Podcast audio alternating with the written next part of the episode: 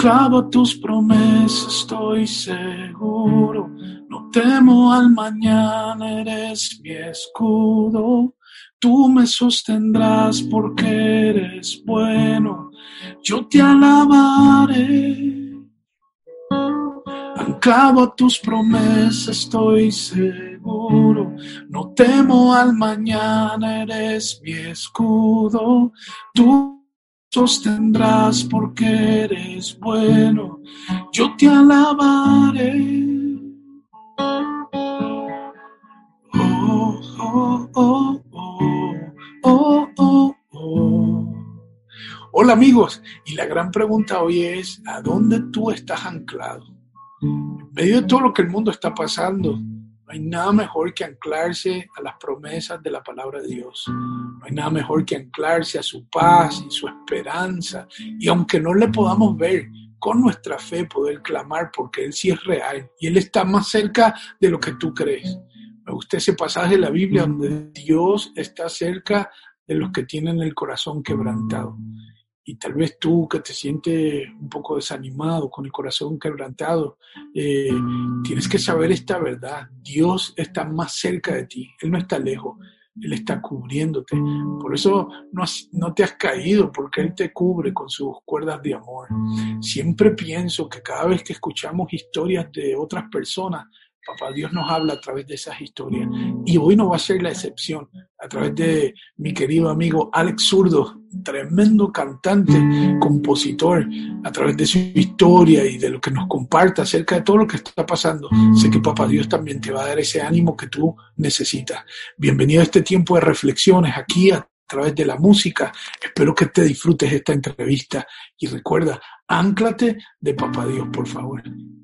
Alex, bienvenido a este espacio de reflexión. ¿Cómo estás, amigo querido?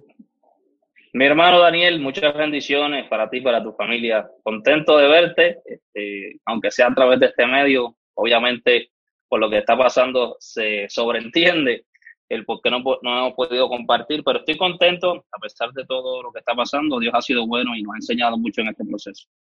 Qué bueno, hermano, qué bueno. Oye, si, si yo fuera Gedeón, el de la Biblia, para, los que no saben la historia, lean la historia de Gedeón, por favor. Creo que sí. Que no han leído esa historia, léanla porque hay una parte de esa historia donde Papá Dios le pide a él, tienes mucha gente en tu ejército, saca a todo el mundo, solamente quédate con 300 guerreros, escoge a los mejores y, y, con eso es suficiente para, para todo lo que van a hacer. Si yo fuera Gedeón del 2020, tú fueras uno de mis... gracias, gracias, gracias por eso. Este, De hecho, es una de mis historias favoritas, así que gracias por traer la mención. Porque te considero uno de los, de los cantantes y artistas bien maduros y centrados en lo que está haciendo. Súper claro eh, en el tema de familia, súper claro en su música, súper claro cómo te presenta y sobre todo súper claro porque te he visto un par de veces en vivo eh, en el mensaje eh, que tú das. Así que tengo un par de preguntas en mi mente, pero para mí representas a alguien confiable de lo que Papá Dios ha puesto en tus manos y, y tal vez deberíamos de, de, comenzar, de comenzar por allí. Mano, ¿quién, es Alex Zurdo?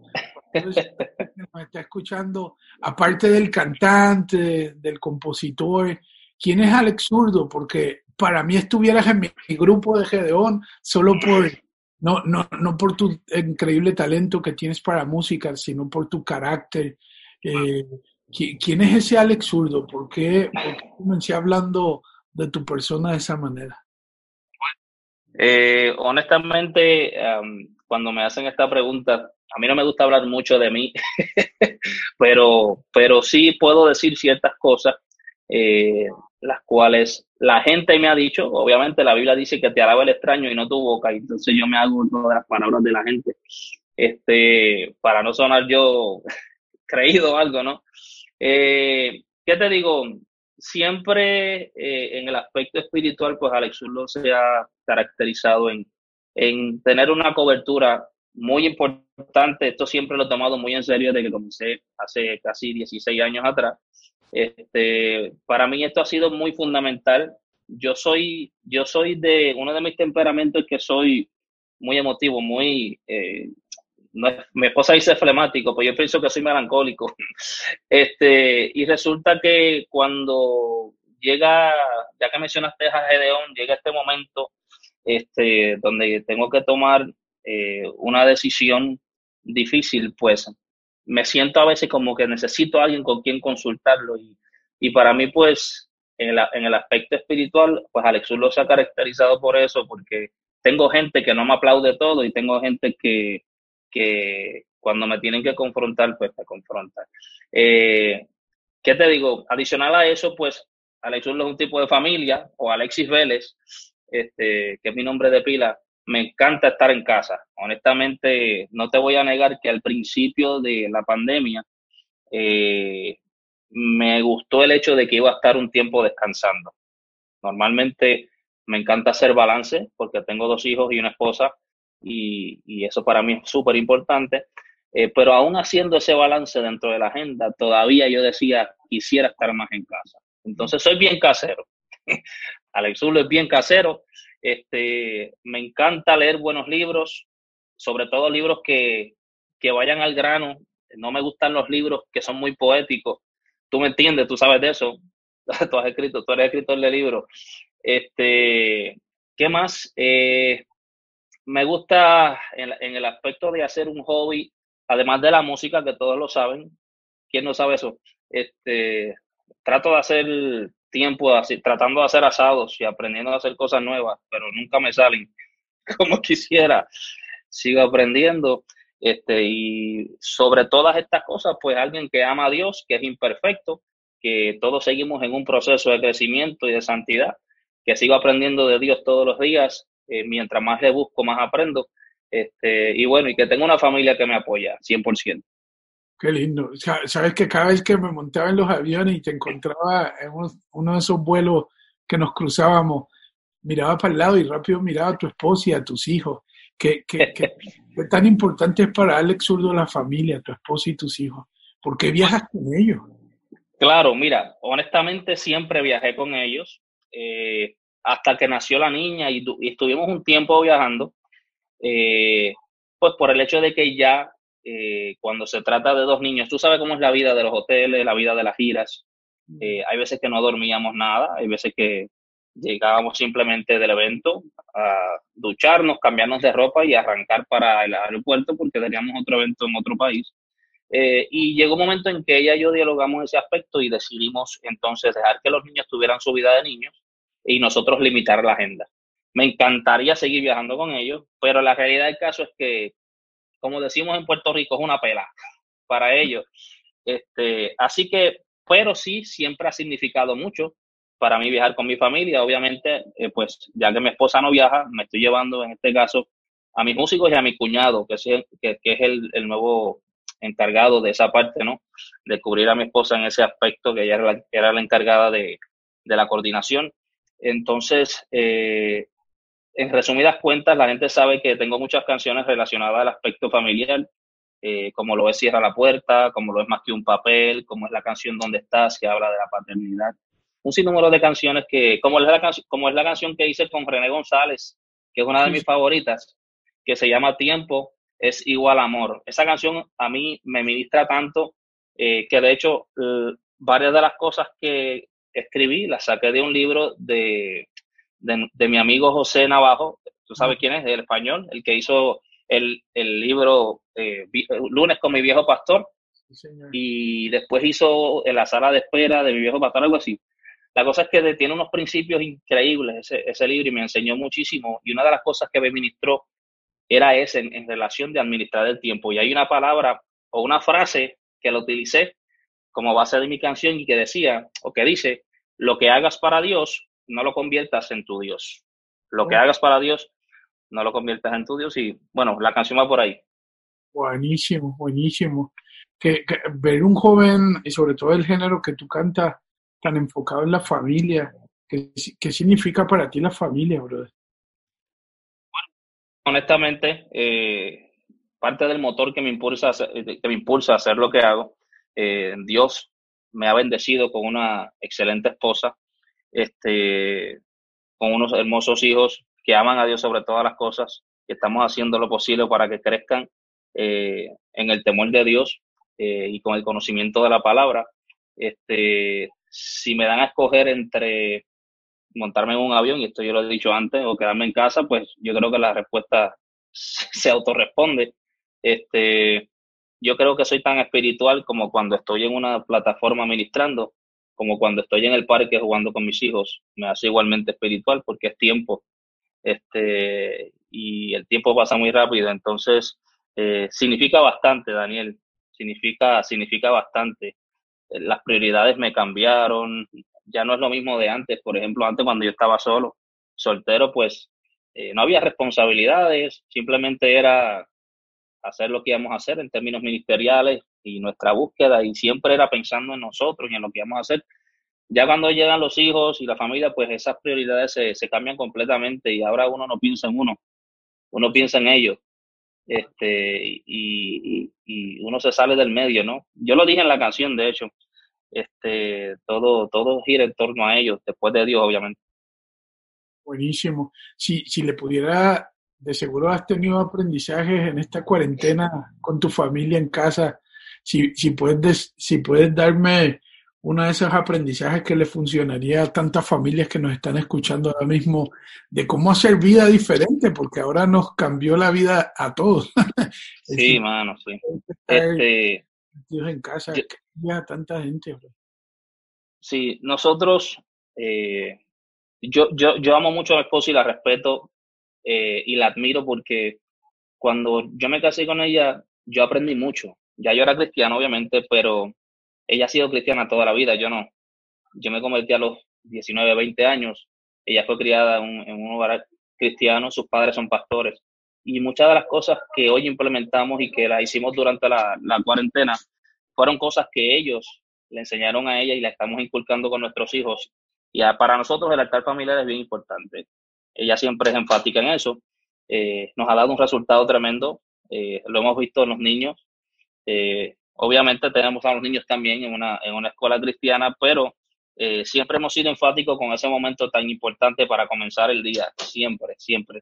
Este, que de hecho se lo aconsejo a todos los que están en casa este, mirando esto, háganlo porque comenzar el día eh, encomendándose, a Dios. La Biblia dice que si lo reconoces en todos tus caminos, Él se encargará de enderezar tu senda o tus veredas. Y nosotros hemos visto esto literalmente, cómo nos ha trabajado esa conexión con Dios, esa comunicación con Dios, este, ese altar familiar entre, entre todos nosotros, hablar de la Biblia, establecer algunos puntos que tú piensas de esto, que tú crees que Dios quiso decir con esto. Entonces, es una, es una dinámica que hemos hecho eh, y nos ha dado muchos resultados a nosotros como familia. Así que mi recomendación, Buenísimo, buenísimo. ¿Cómo comenzaste en la música, Alex? ¿Y cómo, bueno, comenzaste en la música y cómo escogiste el género que escogiste? Eh, he visto cantando un par de canciones como las que nombraste ahora y yo digo, mano, este tipo sería un gran baladista, qué, qué romántico, qué flow tiene. Estoy de acuerdo, eres bien melancólico y... Exacto componer. So, ¿qué, cómo comenzaste en la música y por qué decidiste el género eh, que estás cantando? Honestamente, la, la música es parte de, de la familia. Eh, no sé si llegaste a ver un, un tema que lancé eh, dedicado a mi papá. en ese tema, pues, estoy hablando acerca de una condición que él tiene, que es de Alzheimer, y de cómo la música es el elemento o el factor eh, importante que lo mantiene todavía con los pies en la tierra a pesar de que tiene problemas. Entonces, la música eh, fue lo que unió a mis padres. Ellos se conocieron a través de la música. Mami, era, mami es cantante, papi es músico y fue cantante. Eh, se unen a través de la música. Entonces, de parte de padre tengo tíos, mi abuelo también era músico. Eh, la mayoría de los tíos de mi papá eran músicos, mi hermana es cantante, de parte de mamá, de mamá tengo eh, varias tías también que son cantantes, entonces la música está en las venas. Tengo primos que son cantantes, o sea, eh, nos persigue, nos persigue. Entonces, el género que adopté para ese tiempo, Daniel, yo no era cristiano, yo era estudiante para ese tiempo de escuela intermedia, estaba yo como en séptimo grado, si no me equivoco, entre sexto y séptimo en Puerto Rico. Y me acuerdo que estaba bien de moda lo que se conoce como el género underground en aquel oh. entonces. Eh, cuando, cuando todavía se hacían los famosos parties de Marquesina, que a lo mejor los ha escuchado, eh, que ahí fue donde comenzó todo esto del, de las plataformas urbanas y ahí fue donde muchos cantantes de renombre hoy secular se dieron a conocer, en esos famosos parties de Marquesina. Pues ahí empecé yo, este, secularmente hablando. Yo no era cristiano, volví repito. Me acuerdo que cuando daba el mediodía en Puerto Rico, daban siempre una hora de almuerzo y dentro de los, dentro de los jóvenes siempre había uno que hacía el beatbox, la, la, pista con la boca. Eso era para ese tiempo. Eh, que de hecho hay mucha gente talentosísima que hoy día tú lo buscas en internet y son increíbles, pero no llegábamos a ese nivel. Era algo más, más tranquilo. eh, eh, y siempre había uno que pasaba, que hacían con la boca. Comenzamos a improvisar. Eh, y obviamente era una improvisación sana, simplemente para demostrar quién era el mejor en, ese, en, ese, en ese mover. Así fue que me desarrollé y por eso fue que me interesó el lado de la música urbana, porque, no sé, toda la improvisación como que me llamaba mucho la atención. Este, no estoy diciendo que sea el mejor, pero por ahí fue que, que comencé. Eres, eres un bárbaro improvisando, ¿eh? Visto haciéndolo se, te hace fácil estar improvisando porque increíble que, es el que es lo primero que viene viste que alguien quién fue que me lo dijo algún rapero me comentó si me dan una palabra pues trato de seguir rimando con, con esa palabra eso esto funciona eh, bueno sí exacto obviamente para eso pues hay que tener una eh, una serie de palabrería o vocabulario en tu mente para poder tener eh, diferentes rimas también y no repetir lo mismo. A mí no me gusta usar muletillas. Obviamente, pues eso me dificulta el proceso de improvisar porque la muletilla simplemente te da tiempo a pensar. Este, pero cuando improvisa, los que saben de improvisación saben que está usando una muletilla, eso es porque este, no fluye. Entonces, eso pues dificulta. Hay montones ahora que lo hacen espectacular que, mira, me quito el sombrero. Eh, en República Dominicana hay montones. República Dominicana es una cuna de talentos, al igual que Puerto Rico. Este, me, me encanta este, porque en el lado de rap, allá pues hay muchos chamacos que, que tú los dejas fluir y te pueden improvisar las 24 horas del día, como si fueran una canción. Entonces, este, pero sí, así fue que comencé a través de, de esto, de estar improvisando en la escuela, eventualmente participé en competencias de talentos en televisión, ah, en algunas producciones seculares también, para ese entonces, este, hasta la última que participé, que en ese entonces, que la gente la conoce todavía, eh, se llamaba The Noise, un live que hizo DJ Negro, esa fue una de las últimas que participé y de ahí pues seguí en la iglesia. Dios mío, ¿cómo, cómo te acuerdas de la primera canción que compusiste? Eh, eh, ¿No cristiana o cristiana? la primera. Claro, claro. Yo, yo me acuerdo que yo cantaba con un muchacho que, que se llamaba Robert. Él le gustaba que él se puso Nick Master, porque pasa tiempo, ¿sabes? Hay que poner su nombre. pasa tiempo abundaban los, los baby estos, que si el baby D, que si el baby. Entonces, yo ni me acuerdo qué nombre yo tenía, pero tenía que ver con baby. Eh, y claro que me acuerdo. No me acuerdo completamente la canción, pero. Cántame un pedazo. La canción, la canción dice, como que decía, era como, oye, mira, Alex, siempre viene a improvisar al lado de Robert formando el number one. Lo que yo te canto es pura melaza y nadie, ni nadie no va a poder parar. Es un asunto así, una letra bien, bien elemental. Buenísimo, buenísimo. Eso fue hace muchos años. Es un arte, es un arte poder eh, componer. Mano, hay tanta gente ahora mismo que, que te siguen, pero es un sector muy fuerte de jóvenes. ¿Qué, ¿Qué responsabilidad sientes que tantos jóvenes te están escuchando lo que tienes que decir? Me acuerdo cuando te presentaste aquí en Dallas, Texas, fui a verte con mis hijos porque a mis hijos les gustan tus canciones y me quedé por un momento escuchando de hablar y le estabas hablando y veía la cara de todos los que estaban ahí al frente, y estaban tan pendientes de lo que estabas diciendo. Y eso me llamó la atención porque dije, cualquier cosa que Alex les diga ahora mismo, ellos lo van a hacer. claro. ¿Qué responsabilidad sientes al saber que tantos jóvenes te están, no solamente le gusta el ritmo de música que haces, sino que están pendientes de lo que, de lo que estás diciendo? Bueno, siempre la palabra responsabilidad es algo que yo mismo he tratado de enseñarles a los que comenzaron en esta generación a hacer lo que yo comencé hace 16 años. Muchos buenos recursos, muchachos que están centrados en Dios y en su palabra y a través de sus canciones lo expresan, así como yo lo he, lo he hecho y como me enseñaron. Este, que tener un ministerio es lindo, es hermoso conocer gente, es hermoso viajar el mundo entero, pero tenemos una responsabilidad y los ojos de mucha gente que confía en nosotros eh, en cuanto a lo que vayamos a decir. Por eso es que vuelvo al principio y te recuerdo que te hablé de la cobertura, que es tan importante. Yo tengo gente que son filtros de mis canciones, siempre lo he hecho, por cualquier disparate que pueda decir. Ellos me dicen, eso, eso está mal.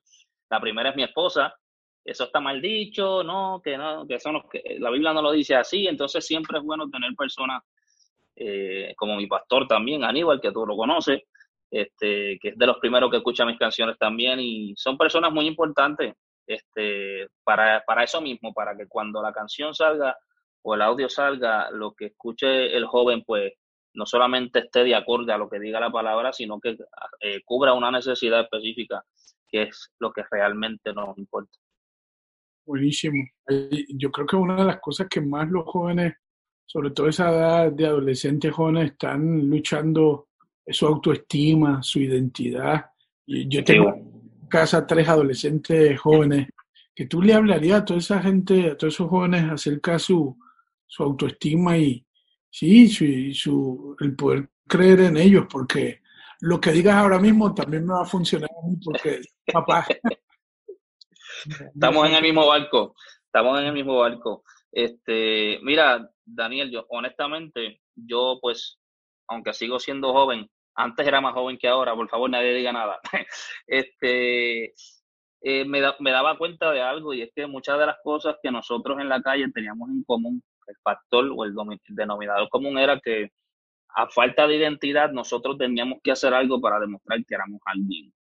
Teníamos que accionar en base a algo que la calle exigía para demostrar que nosotros éramos valientes, que nosotros éramos hombrecitos, ¿entiendes? Y el concepto de valentía, pues tú sabes que lamentablemente en el mundo, pues en realidad ha sido torcido.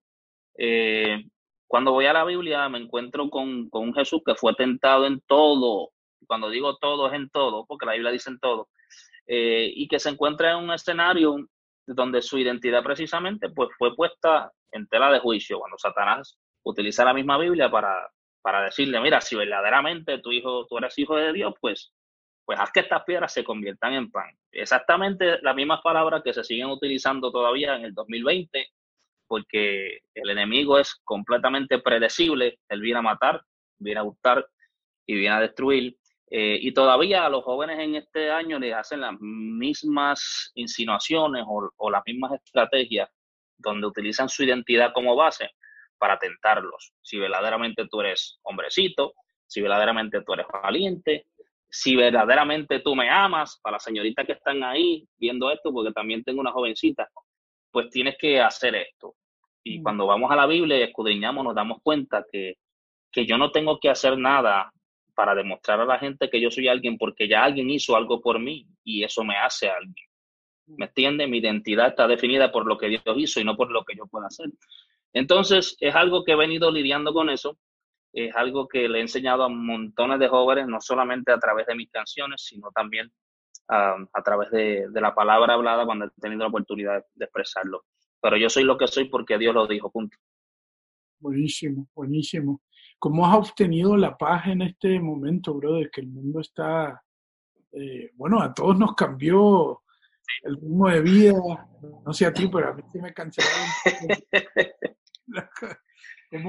Ah, ¿Cómo, has manejado todo eso? Porque soy sincero, yo como hombre, eh, uno se siente pues proveedor de la casa, y aunque hemos visto la fidelidad de Dios tan tremenda, pero al igual que tanta gente puede pasar esas preocupaciones por la mente, uy, Dios mío, ¿qué va a pasar con la economía? ¿Cómo voy a hacer esto? Se cancelaron todas estas cosas. En nosotros es la música. Eh, está viendo ahora mismo que tal vez lamentablemente los despidieron de sus trabajos, empresarios han tenido que cerrar parte de sus negocios. Eh, ¿Cómo has manejado toda esta situación y cómo has tenido paz en medio de esta gran tormenta que está pasando el mundo? No, de, verdad que me hago eco de, tus palabras. Eh, no te niego que aunque sí eh, tengo, tengo una buena actitud ante todo, dentro de mi humanidad, pues a veces la preocupación como que toca la puerta un poco. Eh, pero la paz de la que de la que hablas es la que yo también hablo en una de mis canciones cuando yo digo que la verdadera paz no es estar libre de incidentes, sino tener a Dios presente en medio del incidente. Que de es una de mis frases de una de mis canciones. Eh, y esto se esto lo he adquirido a raíz del tiempo. Por eso te dije al principio que mientras más pasan los días, más sigo conociendo a Dios, más me enamoro de su palabra. Eh, y aunque eventualmente pueda tener circunstancias que, que, me muevan el nido, estoy tranquilo bajo su sala. Este, como dice tu canción, porque solo en ti, Señor, me hace seguir confiado. Este, entonces, eh, de verdad que hay veces, vuelvo y te repito, que la duda toca la puerta porque todos nosotros en algún momento hemos dudado. Juan el Bautista también dudó. Imagínate, él fue el que bautizó a Jesús, él fue el que, que vio al Espíritu Santo descender, él fue el que dijo cuando lo vio venir, este es el Cordero de Dios que quita el pecado del mundo. O sea, después que hizo y vio todas estas cosas, mandó a dos personas a que preguntaran, vayan y pregúntale si él es Jesús, estamos esperando a, otro. Entonces, yo creo que es parte del proceso, pero en medio de esto, vuelvo y te repito, aprendemos mucho. Eh, a que al fin y al cabo a donde único tenemos que mirar es al cielo. A que si había algo que le estaba quitando ese primer lugar a Dios, pues hoy yo sé que esto eh, fue un puente para restablecer esa comunicación y esa prioridad que es tan importante, edificar sobre la roca inconmovible. Buenísimo. No me lo vas a creer, pero me fascina escuchar a los eh, reggaetoneros cristianos dando opiniones de cosas que están sucediendo en el mundo porque, no sé, me gusta la manera como hablan. Puedo mencionar un par de nombres, pero uno de las mentes sabias, como dije al principio de esta entrevista, eres tú.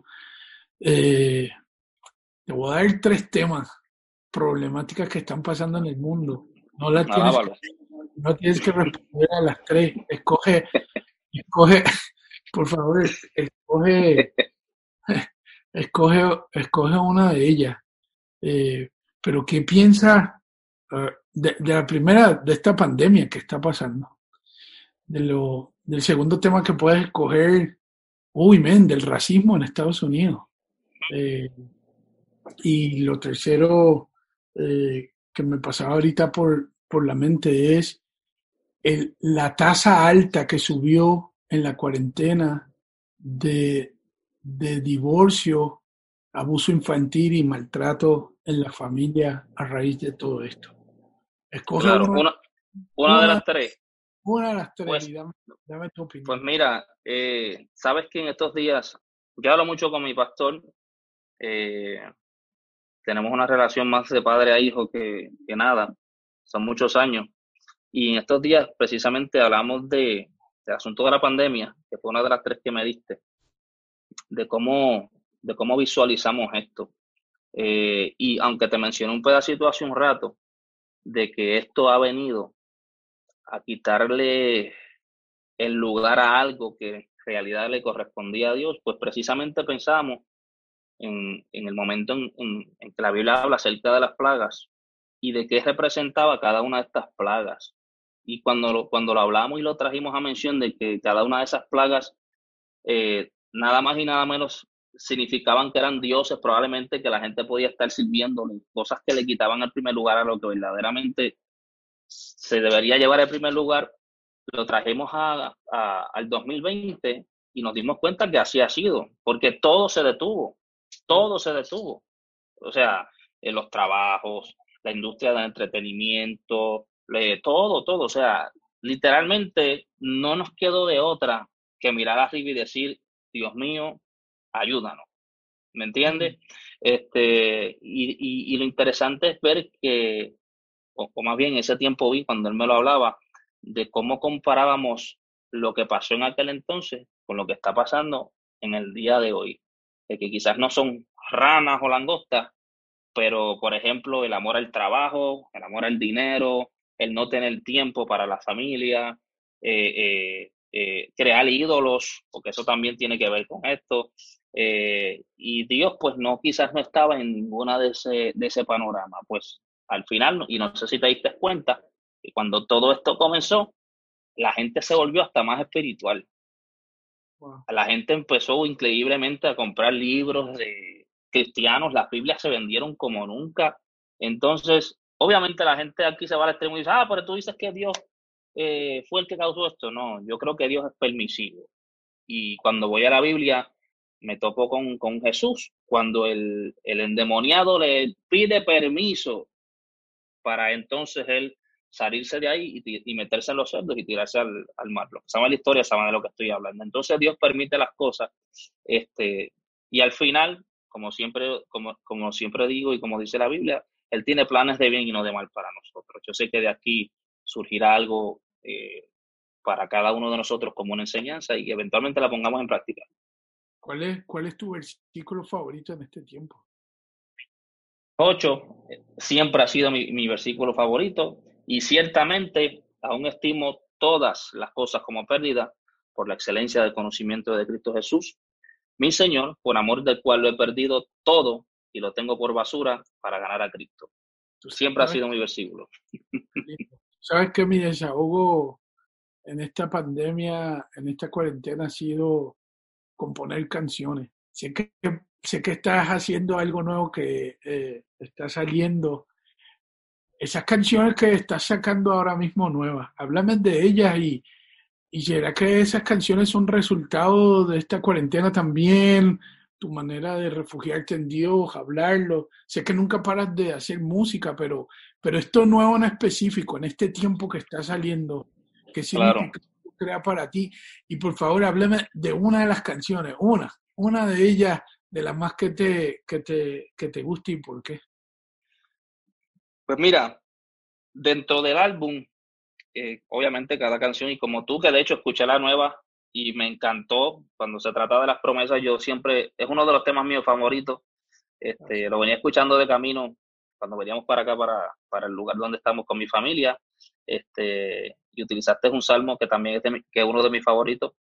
Este, entonces, eh, dentro del álbum siempre hay canciones que abarcan una necesidad la Biblia dice que Dios produce el querer como el hacer según su buena voluntad. Eh, y honestamente, pues yo estoy completamente claro que cada una de las letras siempre tiene una razón de ser, porque Dios me inspira, punto. El Espíritu Santo que está en mí es el que me dirige. Eh, pero hay una específicamente que fue la primera que tiré cuando la pandemia comenzó, que, que está dentro de este álbum, que se llama Meme, menos ego, más enfoque. este, pero no es meme la canción, aunque hay una canción que se llama así, la canción se llama, la que te quiero decir, se llama ¿Por qué me amas tanto? Mm.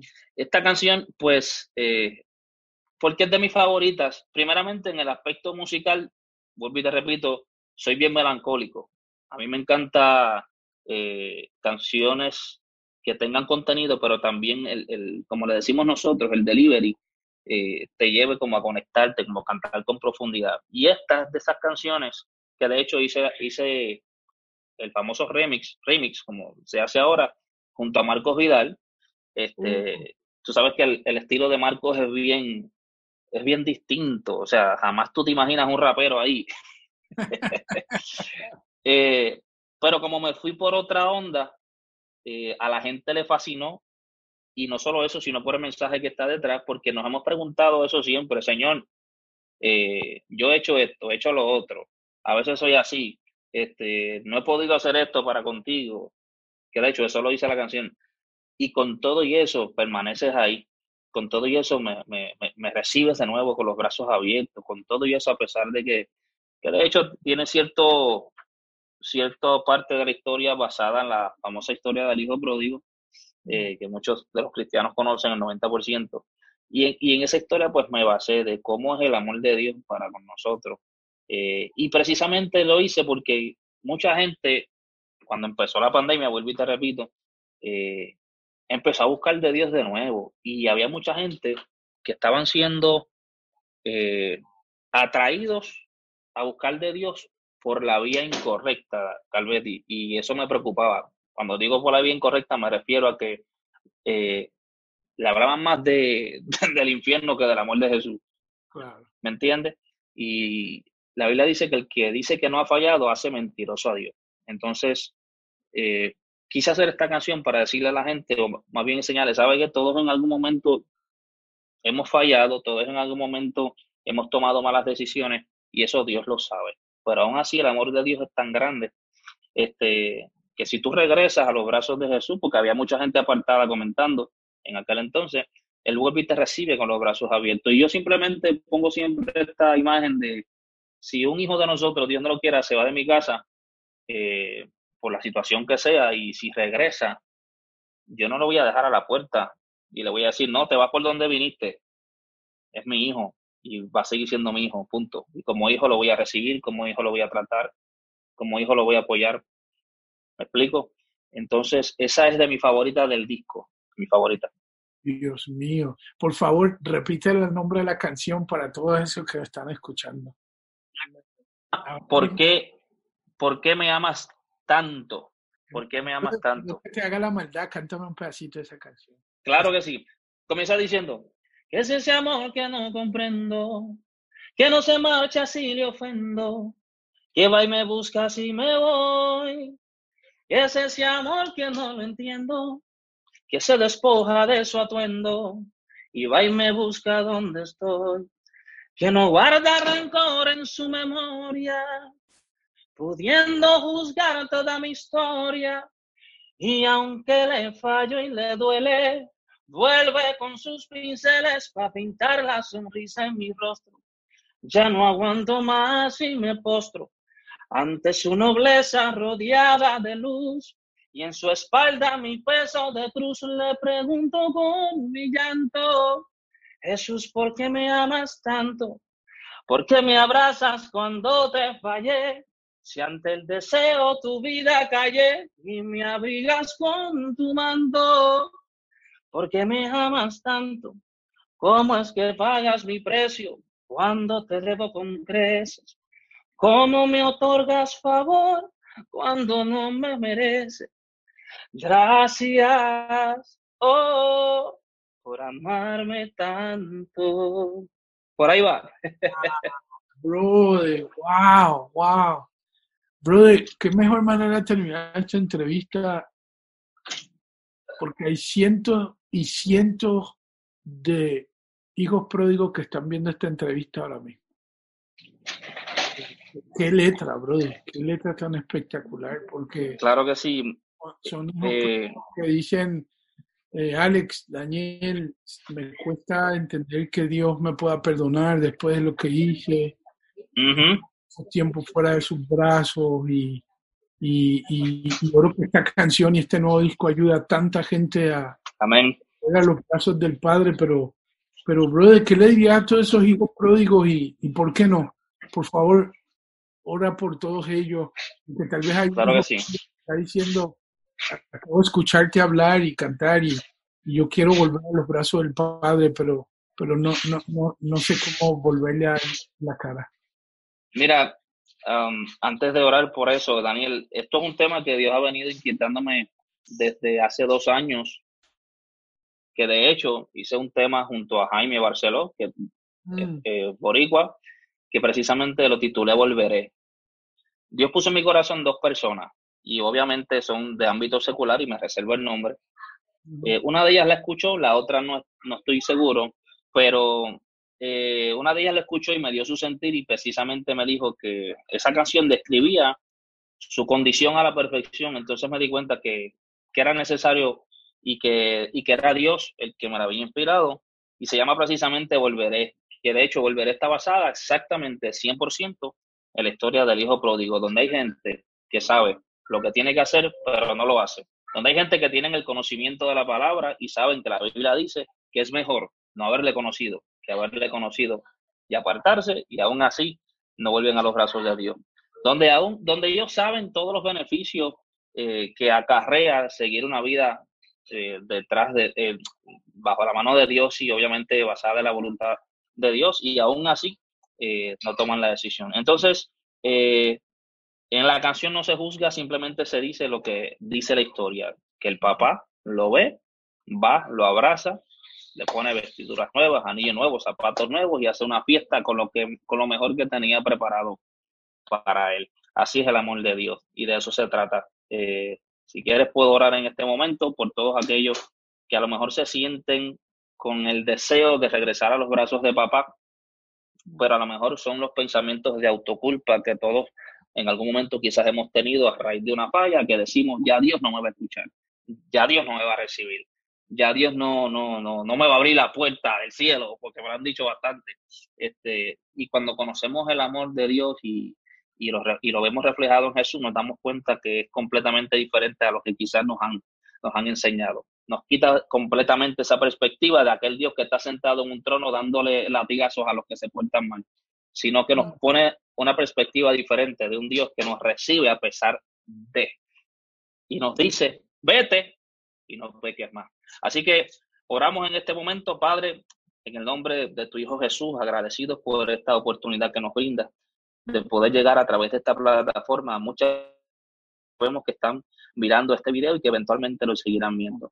Nosotros no creemos en casualidades, Padre, y damos este tiempo para pedirte que seas redarguyendo aquellas personas que formaron parte de Redil, aquellas personas, Padre, de las cuales tu palabra nos habla, que tú deja las 99 y busca esa que se descarriló y las regresas nuevamente a redil, Padre amado. Yo te pido por todos aquellos que quizás el sistema, Padre, los ha lacerado, sistema eclesiástico, Padre amado, pero para que ellos pongan tu mirada en ti, su mirada en ti, para que no miren al hombre, Padre, porque el hombre es imperfecto, pero tú eres perfecto y tú no fallas, para que tú le devuelvas el gozo de la salvación y que nuevamente comiencen a poner su mirada en ti, el autor y consumador de la fe, tu palabra es lámpara a nuestros pies, Padre, y ellos lo saben, y lumbrera su camino, y ellos también lo saben. Mas te pido que los guíes, Padre amado, que tu espíritu, donde quiera que se encuentren en cualquier lugar del planeta Tierra, en este momento, Padre amado, haga ese trabajo para que vuelvan a confiar y a poner sus decisiones ancladas en tu palabra y en tu voluntad. En el nombre de Jesús, tu palabra no retorna atrás vacía y así lo creemos. Amén y amén. Uy, amén. Mi amigo, gracias, gracias. Valoro tu corazón, que Dios te bendiga. Ojalá algún día podamos hacer alguna canción juntos. Sería uno, ¿no? Por favor, por favor. uno. si, le pudieras poner un título a una canción que Ale Sur y Daniel Calvetti hagan juntos, ¿cuál sería? ¿Qué es lo primero que viene a la mente? Sí. ¿Cómo? ¿Me preguntas a mí o que la gente responda? No, te pregunto yo a ti. Está, está, interesante. Eh, yo sé que tú eres como yo en términos de lo que tiene que ver con la familia. Es un tema que puede abarcar entre familia, tiempo y búsqueda. Va por ahí, va por ahí. Ah, yo, va por ahí. Va por ahí. Balance. Balance, varón. Ahí está el título. ya me diste tarea. escribirle algo y mandarte y que tú le metas todo lo demás, por favor. Brother, que, diga, oye, Alex, para toda esta gente que, sigue, quiere seguir conectada contigo, dime tu canal de YouTube, de Instagram, de Facebook, para que todo el mundo eh, siga conectado y sobre todo con lo nuevo que está sacando ahora mismo este hermoso álbum, brother. Claro, gracias. Y todas nuestras plataformas eh, terminan en Alexurdo Music, todas. Usted pone la que usted quiera eh, YouTube, la que sea, Instagram, y al final le pones el, slash Alex Zurdo Music, facilito, ahí nos encuentra. Buenísimo, buenísimo. Oye, última pregunta. Siempre me fascina que terminen las canciones diciendo de la A a la Z. ¿Cómo salió esa? o sea, entiendo que tiene que ver con tu nombre, obviamente, pero ¿cómo te salió esa, esa idea? Que cuando yo era cantante secular, yo en aquel entonces, eh, y quizás esto desilusiona a muchos, pero tengo que decir la verdad, porque todo el mundo piensa que es un asunto profético o algo especial. Pero la realidad es que cuando yo era secular, yo cantaba con un muchacho que se llamaba en ese entonces Blasto, y yo era zurdo. Entonces, al final de las canciones, en vez de decir de la A la Z, decíamos de la B a la Z. Cuando yo pues me, me voy aparte y, y retomo la música, pero en este caso completamente cristiana, pues me quedo con el eslogan yo. Porque yo fui que me lo inventé. Yo fui que me lo inventé. Buenísimo, brother. Oye, Alex, gracias por tu tiempo. Que Dios lo siga bendiciendo ahí a ti, a tu familia. Gracias por esa música que siempre nos regalas, por conectar sobre todo a tantos jóvenes con Papá Dios. Súper fan de todo lo que haces. Eh, y bueno, valoro que estés aquí en la música un ratito, en este tiempo reflexiones. Y como siempre pienso, cada vez que escuchamos historias de la gente, Papá Dios siempre nos habla a través de esas historias. Así que valoro tu tiempo, te mando un abrazo bien fuerte y, y bueno, súper agradecido por este tiempo. Gracias por tu canción nueva que nos bendice mucho. De verdad que sí, gracias. Siempre es necesario escucharlo. Que Dios te bendiga a ti y a tu familia. Dale, amigo. Chao.